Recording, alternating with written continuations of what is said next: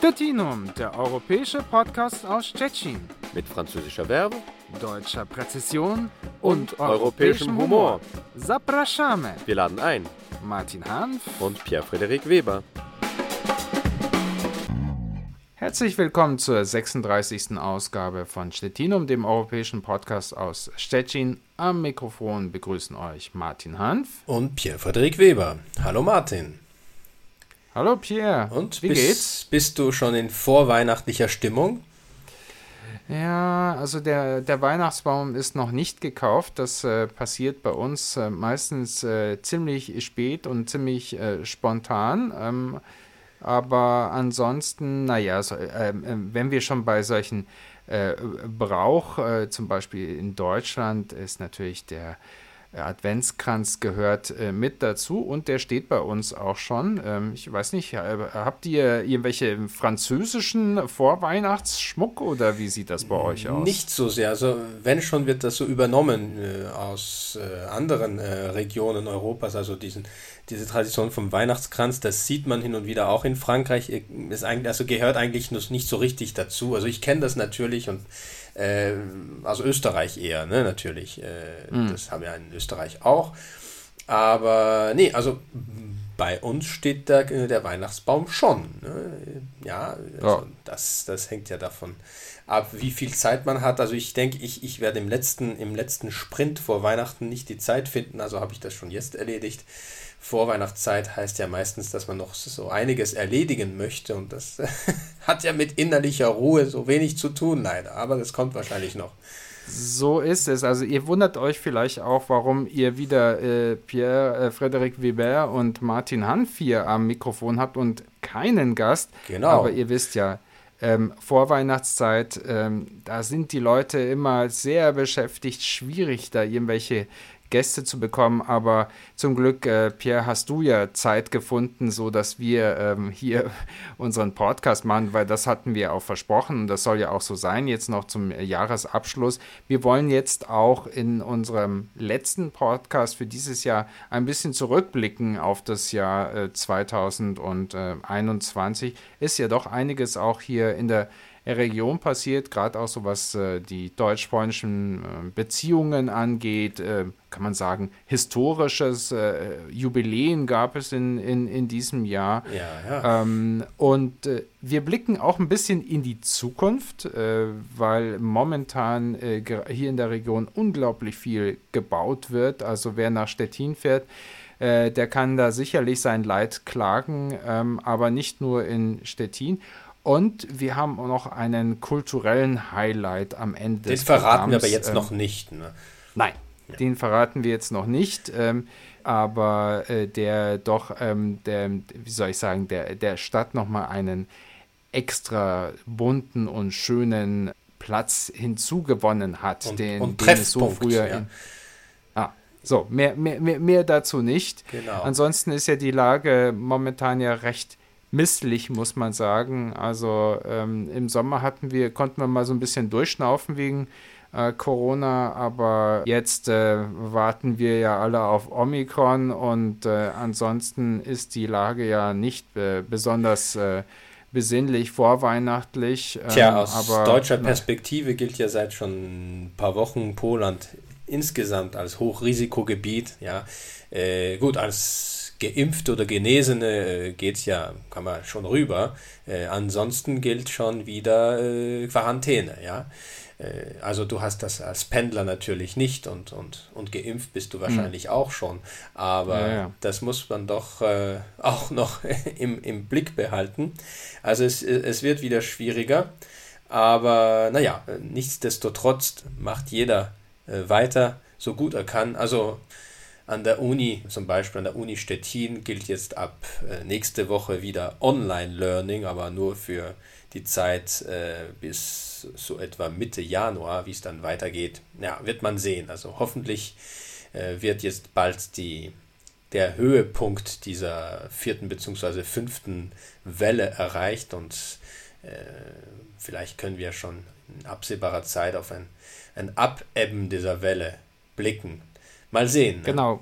wollen wir mal hoffen, dass ähm, dann bei unserer nächsten Folge äh, im neuen Jahr wir, wir hoffentlich da etwas äh, Positiveres äh, äh, zu äh, berichten haben. Ähm, das Thema äh, Corona, Covid-19 beschäftigt uns leiderhin weiter, aber wir kommen jetzt äh, zu, sage ich mal, positiveren oder auch wichtigen Themen.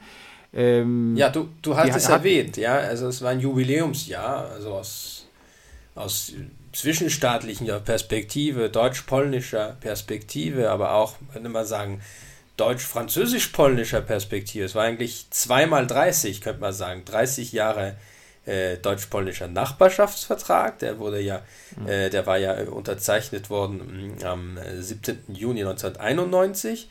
Und ein paar Wochen bzw. zwei Monate später, auch 1991, Ende August, äh, war zustande gekommen dieses, naja, dieser Ad-hoc-Zusammenschluss, das ist eigentlich keine Institution, aber diese Vereinbarung, dass doch die Franzosen, die Deutschen und die Polen in Zukunft mehr miteinander enger äh, was äh, äh zu, zu tun haben wollten, und zwar das, das sogenannte naja, mittlerweile vielleicht nicht immer so gut funktionierende, zumindest politisch gesehen, drei, Weimarer Dreieck. Ne? Aber immerhin. Ja, das wollte ich dich jetzt gerade mal so fragen, Pierre. Also, äh, ich meine, äh, damals klang das ja absolut visionär und hatte auch natürlich auch noch so einen tollen Namen. Ne?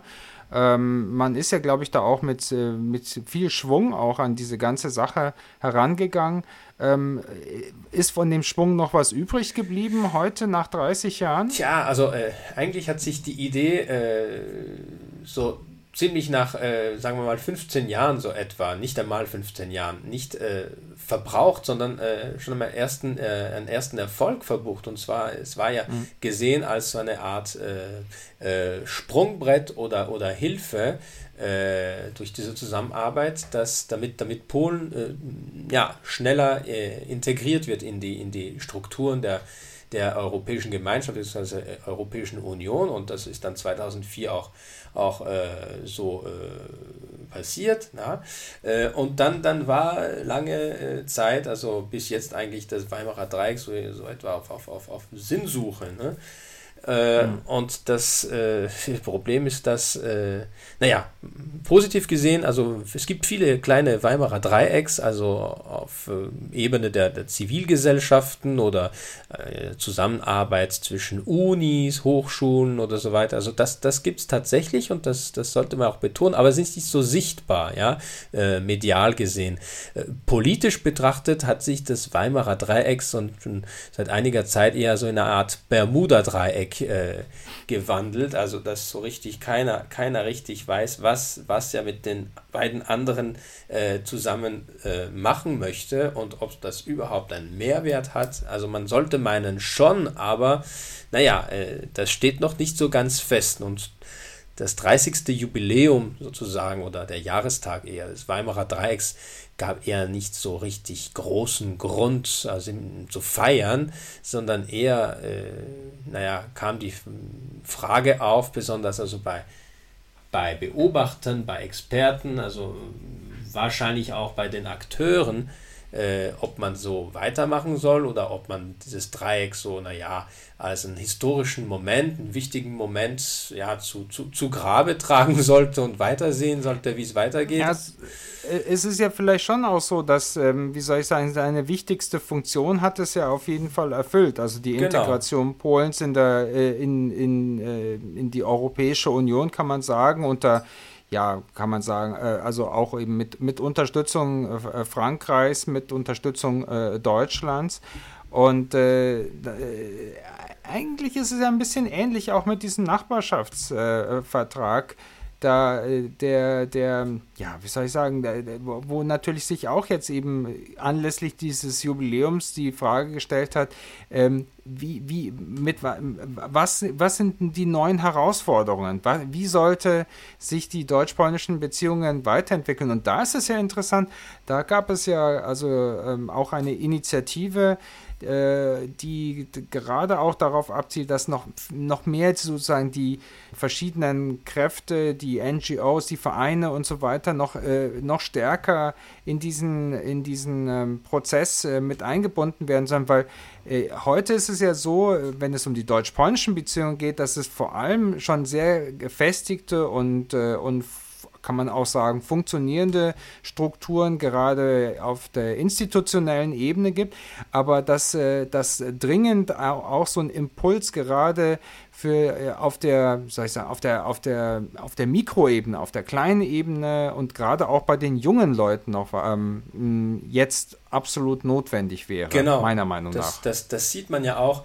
das, das wurde ja auch thematisiert eigentlich bei dem Jahrestreffen der äh, deutsch-polnischen Gesellschaften äh, in, in Deutschland, findet da jedes Jahr statt. Und äh, also die Mitglieder und der Vor die, die Vorstände dieser, dieser ganzen äh, deutsch-polnischen Gesellschaften, die in, in, in Deutschland sehr aktiv sind und mit Partnern in Polen, äh, sind sich ja eigentlich bewusst, dass auch äh, die Mitglieder so langsam älter werden. Ja? Und die Frage ist, mhm. wie man sich erneut, ob solche Gesellschaften nach wie vor Sinn machen. Also man sollte meinen schon, ja. Aber wie man die Jugendlichen oder die jüngere Generation oder die, die jungen Erwachsenen, äh, die heutigen Studenten oder, oder gerade erst ins, in, ins Berufsleben eintretende äh, jüngeren äh, Erwachsenen dazu bringen oder motivieren könnte, sich auch zu engagieren, äh, also sozusagen äh, im deutsch-polnischen Miteinander äh, in diesen Verflechtungen einen Mehrwert zu sehen. Ich glaube, dass es, äh, es ist ja eben auch so, auf der einen Seite hat man eben Polen in die Euro, ist äh, Polen in, äh, integriert worden in der, in der Europäischen Union. Äh, die Jugend und die Schüler profitieren durch äh, durch den Schüleraustausch. Es gibt ja das deutsch-polnische Jugendwerk, es gibt dann natürlich aber auch die verschiedenen Austausch, europäischen Austauschprojekte. Und ich glaube, eigentlich ein, ein, äh, ein Problem ist, dass natürlich äh, heutzutage äh, für polnische oder für deutsche Jugendliche vielleicht gar nicht das Nachbarland in erster Hinsicht sozusagen die Nummer eins auf der Liste ist von den Ländern, die man kennenlernen möchte, genau. sondern dann ist es eben ganz natürlich, dass man sich vielleicht eben für Frankreich oder für Spanien oder für Südeuropa oder für andere Regionen genau. auch interessiert. Und das ist natürlich das, was jetzt äh, gefordert ist. Ja, ne? die, das heißt, man das. Nee, nee, es ist eigentlich sozusagen die, die Kehrseite der Normalität. Also es ist sozusagen so, so gut oder so normal geworden in, in, in so mancher Hinsicht, was ja natürlich äh, in verschiedenen, verschiedenen anderen Ebenen äh, Spannungen oder auch manchmal auch äh, offene Konflikte nicht, äh, nicht äh, ausschließt. Ich meine, wenn es Staaten gibt, gibt es Interessen und die Interessen müssen nicht, also selbst wenn es eine größere Interessengemeinschaft gibt, müssen nicht alle Interessen immer äh, gemeinsam sein. Es kann ja natürlich Unterschiede geben, die, die äh, hin und wieder zu, zu, zu Gezänke kommen, führen können. Mhm. Ja? Äh, aber äh, ja, dieser, dieser Moment, also dieser, dieser Jahrestag wurde, äh, wie, wie wir beide wissen, weil wir da auch äh, als, als, als, als Teilnehmer äh, hin und wieder äh, ja, gefragt worden sind, also im Laufe dieses, dieses Jahres, besonders in der Sommerzeit, also um diesen Jahrestag der, der, der, Unterzeichnung des, des Vertrags, äh, also des, des Nachbarschaftsvertrags zwischen Deutschland und Polen 1991, die Bedeutung dieses Vertrags auch für, für die Grenzregionen, für die grenzüberschreitende Kooperation, besonders entlang von Oder und Neiße. Also das wurde nochmal betont, thematisiert, im Rückblick betrachtet und äh, auch äh, in Hinblick auf die Zukunft, wie es weitergehen kann, was man noch mehr, äh, was man noch verbessern könnte. Ja, und wie du weißt, also äh, einen Punkt, äh, ein Punkt wurde da öfter benannt. Und das ist äh, ein Punkt, den wir auch vielleicht äh, heute gerade im Rückblick auf dieses Jahr 2021 benennen möchten. Das ist die Frage der besseren, äh, des besseren äh, Verkehrszusammenschlusses äh, an der genau, Grenze der und über die Grenze. Ja. Struktur. Mhm. Genau. Das, das ist auch äh, diesbezüglich äh, ein wichtiges Jahr gewesen. Vielleicht kannst du jetzt ein bisschen was dazu einbringen. Du meinst, weil ich sozusagen im, im Zentrum dieser ganzen Infrastrukturmaßnahmen Ja, du bist sozusagen, lebe. es ist ja auch 30 Jahre, 30 Jahre Pomerania sozusagen. Du, sitzt, du sitzt ja im, ja, Auge, im Auge des Zyklons. Ne?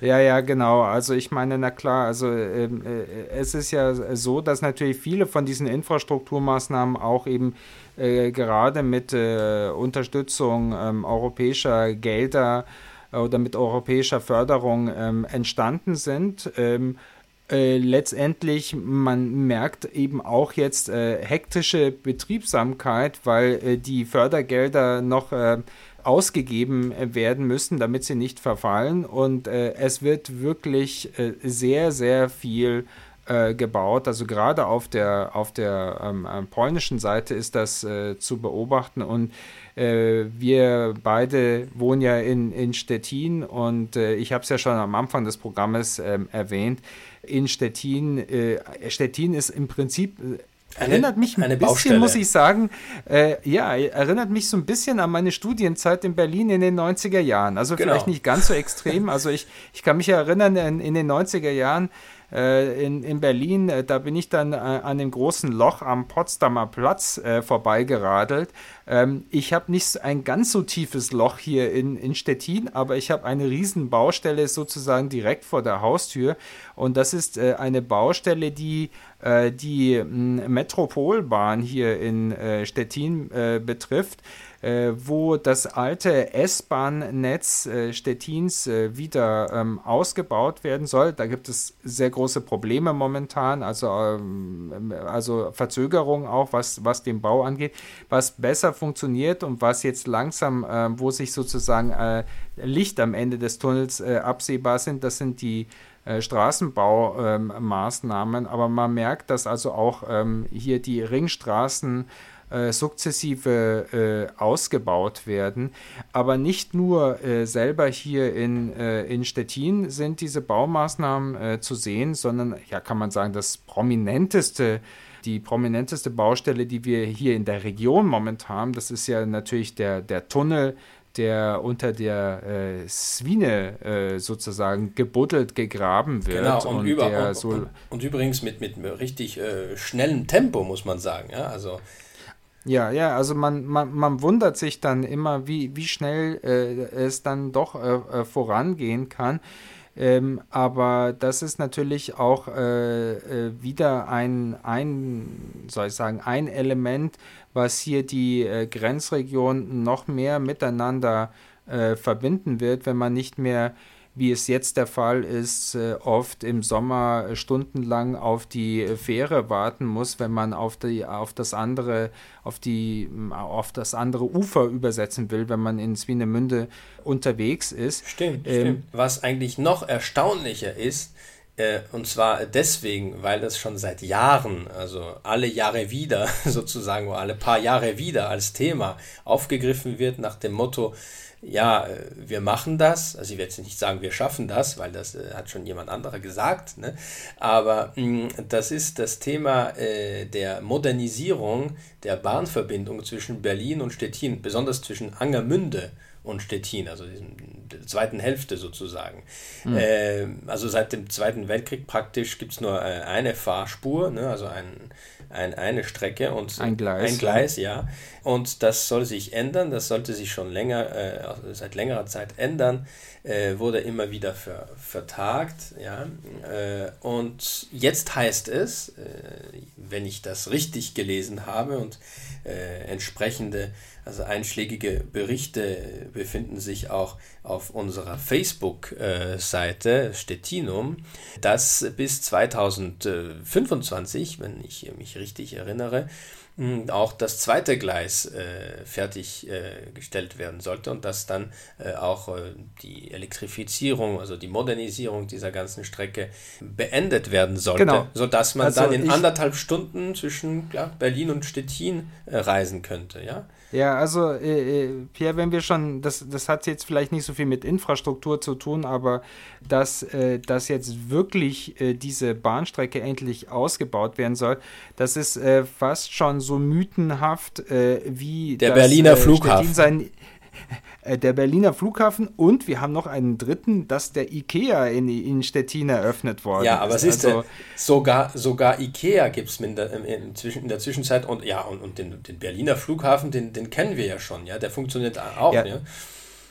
Äh, der funktioniert mehr oder weniger äh, jetzt auch. Ähm, da ist natürlich jetzt äh, gerade in Corona-Zeiten auch nicht gerade ähm, Hochbetrieb und äh, die haben auch mit einigen, ja, sagen, ähm, äh, Wehwehchen äh, zu kämpfen. Aber ähm, selbst wenn die Bahnstrecke zwischen Angermünde und Stettin äh, nicht 2025, sondern erst 2026 fertig werden würde, äh, wäre das ein absoluter Meilenstein hier für die, für die regionale Entwicklung äh, in, in der Region. Ja. Also da, wobei, das, das wobei doch noch ein Punkt ungeklärt bleibt, und zwar, äh, es geht um den, den deutschen Teil der Strecke, aber ein paar Kilometer, ich glaube sechs oder sieben Kilometer dann zwischen Tanto und Stettin, äh, also Scheune, Stettin-Gumien Grenze. Also mhm. dieses, dieses kleine Stück noch, äh, naja, das hängt auch davon ab, wie, wie schnell äh, das von Seiten der polnischen Bahn modernisiert wird, was da für Pläne gegenwärtig sind, das, das, das weiß ich jetzt nicht. Äh, na gut, das wäre dann noch das, das, das kleinste, das kleinere Übel im Vergleich zur Strecke also zwischen Tanto und Angermünde. Lassen wir uns überraschen. Ich bin da, äh, ich sehe der ganzen Sache optimistisch entgegen. Ich äh, bin ja jetzt schon über 20 Jahre hier. Ich habe das immer wieder gehört und dann, das ist schon wieder wie sagt man so, ähm, äh, das ist wieder so eine von diesen, von diesen Zeitungsenden, also von diesen Meldungen, von, an die man nicht mehr glauben konnte. Prima Aprilis. Tatsächlich, Genau. Äh, dass es jetzt tatsächlich passiert ist, äh, ist natürlich äh, ganz, ganz fantastisch. Was auch fantastisch ist, und jetzt kommen wir zu unserer kleinen Überraschung, die wir am Anfang erwähnt haben. Es gibt ein wunderbares Gebäude hier in, Stettin im ja, früheren Westend, ja, an der Alea Wojska Polskiego, wo es sehr viele schöne Villen gibt und die schönste der Villen äh, ist jetzt frisch renoviert worden. Viele, viele Jahre hat man da, kann man sagen, daran herumgedoktert auch, bis, bis letztendlich diese Renovierung zu Ende gebracht worden ist. Das ist jetzt im Sommer passiert. Und äh, die Achtung, Villa Trommel, Lenz Trommelschlag, Trommelschlag, ja, die Villa Lenz, es ist gekommen, ja. Genau, die Villa Lenz äh, erstrahlt in, im neuen Glanz. Bist du auch schon da gewesen? Äh, ja, also ich war nicht gleich zur Eröffnung da, aber ziemlich zeitnah nachher, äh, auch ein paar Mal. Und äh, ich muss sagen, ich war tief beeindruckt. Also es ist ein sehr angenehmer Ort und äh, was noch hinzugefügt werden sollte, also, und zwar, das sieht man unter anderem im, im, im, im Kellergeschoss, da gibt es eine sehr interessante Ausstellung, wo die Renovierung sozusagen erklärt wird. Es wurde ja eigentlich das meiste von äh, Handwerkern und, und, und Künstlern aus Stettin und, oder aus dem äh, Einzugsgebiet Stettin, aus der Region äh, realisiert. Das ist doch äh, wirklich äh, nennenswert, muss, muss ich sagen. Und äh, das Ergebnis äh, ist tatsächlich, also wirklich sehr gelungen. Ja. Und als Veranstaltungsort ist das natürlich 1A. Also es geht für Ausstellungen, für kleinere Konzerte, für äh, Tagungen, was auch immer. Also äh, da kann man sich tatsächlich so einiges vorstellen. Du warst äh, natürlich auch dort. Was, was hat dir am meisten imponiert in diesem Gebäude? Also sagen wir es mal so, äh, natürlich hat mir die, das Ergebnis imponiert, weil ich das äh, Gebäude auch noch erlebt habe, als es in einem ziemlich erbärmlichen Zustand gewesen ist. Also vor vielen, vielen Jahren hat sich mal Stettin für die Kulturhauptstadt Europas beworben und da gehörte ich da auch mit zu, zu, zu, dem Team dabei. Wir waren auch auf dem Gelände, wo, das, äh, wo die Villa Lenz steht. Und äh, von Zeit zu Zeit äh, sind wir auch dort in dem Gebäude gewesen und der, ja, der Parkett war, äh, war in einem miserablen Zustand und das ganze Gebäude, das, das hatte irgendwie so was Morbides und, und jetzt ist, sind das wunderbare Farben, also auch die Beleuchtung, wie du schon gesagt hast, diese ganzen Räumlichkeiten, die jetzt eben auch genutzt werden, das muss man ja auch dazu sagen. Ähm, es findet ja äh, Kulturleben in, in dem Gebäude statt und das ist ja das Wichtigste, dass es irgendwie mit Leben erfüllt wird. Und wen das interessiert, man kann äh, im, äh, in dem Kellergewölbe eine ganz äh, fantastische Ausstellung sehen. Also die ist eh unter anderem eben auch durch den städtischen Denkmalchef des äh, Denkmalschutzamtes äh, Michał Dembowski mitentworfen worden und die haben dann eine wirklich tolle Arbeit gemacht. Stettinum, der europäische Podcast aus Stettin. Das war die 36. Ausgabe von Stettinum, dem europäischen Podcast aus Stettin. Wir wünschen euch ein frohes Weihnachtsfest in Skandinavien. Ja, in Skandinavien wird es fröhlich gefeiert, in Deutschland eher ruhig und besinnlich, in Frankreich keine Ahnung. Ja, in Frankreich geht alles rund ums Essen natürlich, ja. Na, äh, wie, wie, konnte man es anders äh, erwarten? Äh, naja, nicht nur, nicht nur, aber na, immerhin, ja. Aber auf jeden Fall ein Joyeux Noël heißt das, ja. Genau, und äh, Good Jul sagt man auf Schwedisch, äh, Frohe Weihnachten auf Deutsch, äh, und, den, und auf den, äh, Polnisch. Wesołych Świąt, ja. Und den guten Rutsch ins neue Jahr, den wünschen wir auch schon. Wir treffen uns dann mit unserem neuen Magazinformat mit Gast im Laufe des äh, Monats Januar. So ist es. Also macht's gut. Bis dann. Tschüss. Tschüss, alles Gute. Stettinum, der europäische Podcast aus Stettin. Mit französischer Verbe, deutscher Präzision und, und europäischem Humor. Zapraszamy. Wir laden ein. Martin Hanf und Pierre-Frederik Weber.